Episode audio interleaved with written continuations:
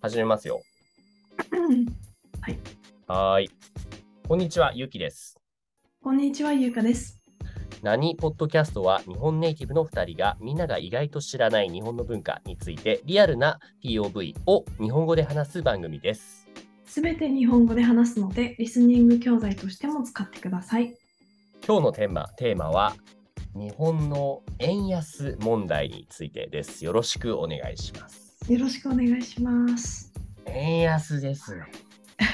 すごいですよね。もうどんどんどんどん。円安っていうのはそもそもななんどういう意味の言葉でしたっけ円安とはどういう状態でしたっけうんうん。ああ、私説明があれだけど。 円の価値が安くなってるってそういですねう。かね。特にアメリカドルに対してのうん日。本円の価値がうん。もう1ヶ月2ヶ月ぐらいでものすごいスピードで下がってるんですよね。うん。それを円安って言いますね。円が安くなっているから。はい。で、もう世界で一番安いんじゃないかぐらいの。いやそう思う。だって今年2022年のうん1月は1ドルいくらだったってここ書いてありますか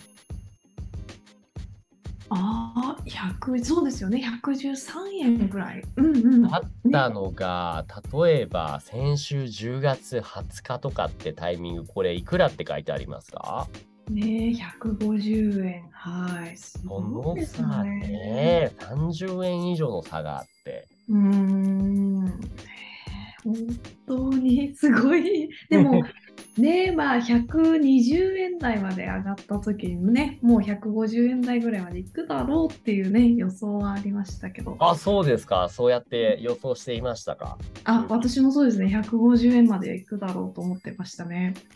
そうですうかん。この正直な話、円安っていうのは、優香さんの暮らしに対して何かいい影響、悪い影響を与えていますかそうですね。私、まあ、あのー最近仕事に戻り始めたので、でも、いい方向だと思いますね。どっちかっていうと私どのうしていい方法なんですかあのーなんだろう、仕事はドルで、あのね、あの、お金をもらってるので、んはいはいはいはで、ゆ、ゆきさんもじゃないですか。僕もそうですね、お仕事でドルをもらっているので、うん個人的なレベルで言ったら確かにとてもね、うん。ねうんうんうん。ねただこれが国のレベルとか会社のレベルで見たときに、こえ。の急激な円安っていうのはうん結構危ないですよね。そうですね。ただなんかあのまあプロの人たちによるとね、はいこの円安がいいのかどうかっていう議論についてはあのどちらでもないっていう人が多い気がしてま比す。べもないっていう人も多いんですね。うんうん、本当にねプロの方たちは。なるほどね。ね、僕は一つ円安になっていくのはとても悪いなって思ってる点があってう、ん、なんですか？あの日本の土地がどんどん海外に安く買われてしまうっていうことですうね。んうん。日本が日本のものでなくなってしまうっていうことですね。うんうんね、今ねあの外国の方が不動産をねたくさん買ってるとあの、うんありますよね。と北海道、あと、うんニセコとかね、ご存知ですかね。結構ニセコ。ニセコはい。うん人気ですよね外国のもうほとんど外国って言いますよね。うん、うん、ね海外の方多いみたいですね。ね、それがこの円安状況でもっともっと買いやすくなって、うーん。日本なのに日本じゃないってなるのがちょっと怖いなって思う。 まあでも少子化の日本にとってはね海外の方がたくさん入ってくるのはいいことなのかもしれ なない。るほどね。人口が増えるっていう意味では確かにそれはいいかもしれないですうーね。んねね労働者がね少ない 日本ですけどね。まあ海外の製品の値段が上がって、ああそれは本当にそうですね。えー僕の好きな iPhone とか、あうんの MacBook とか Apple の製品とかもすごいあったりしてますもんね。あやっぱりその最近見てないですけど上がってますかやっぱり。ますよ。何かあります優香さんの身の回りでも。うん ブランドもののバッグがとか。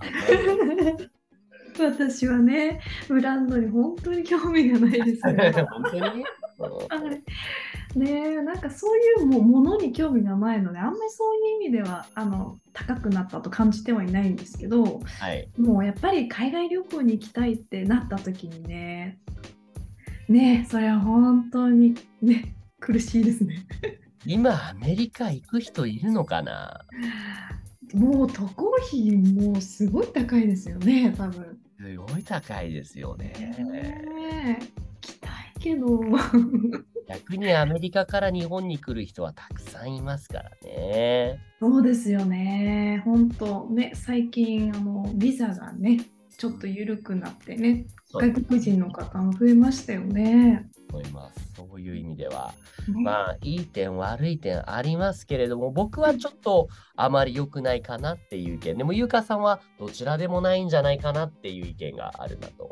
あーそうですね。個人的な意見というのはね、あまりあの知見が少ないので、ね、はっきりは言えないですけど、でもプロの方たちはそう言ってるので、あ、そうなのかなというな感じる。ほど。うん長い目で見たら、結局調整されて、うんうんところでバランスよく落ち着くものなのかなと信じてはいますけれども、そうですね。なんかいい方向には行ってほしいですでね、す。ね、今のこのね1ドル150円とかっていううんうどん、この状況はもう30年前ぐらいのねう状ん、況ですよね。うん、ねえ、本当驚きですよね。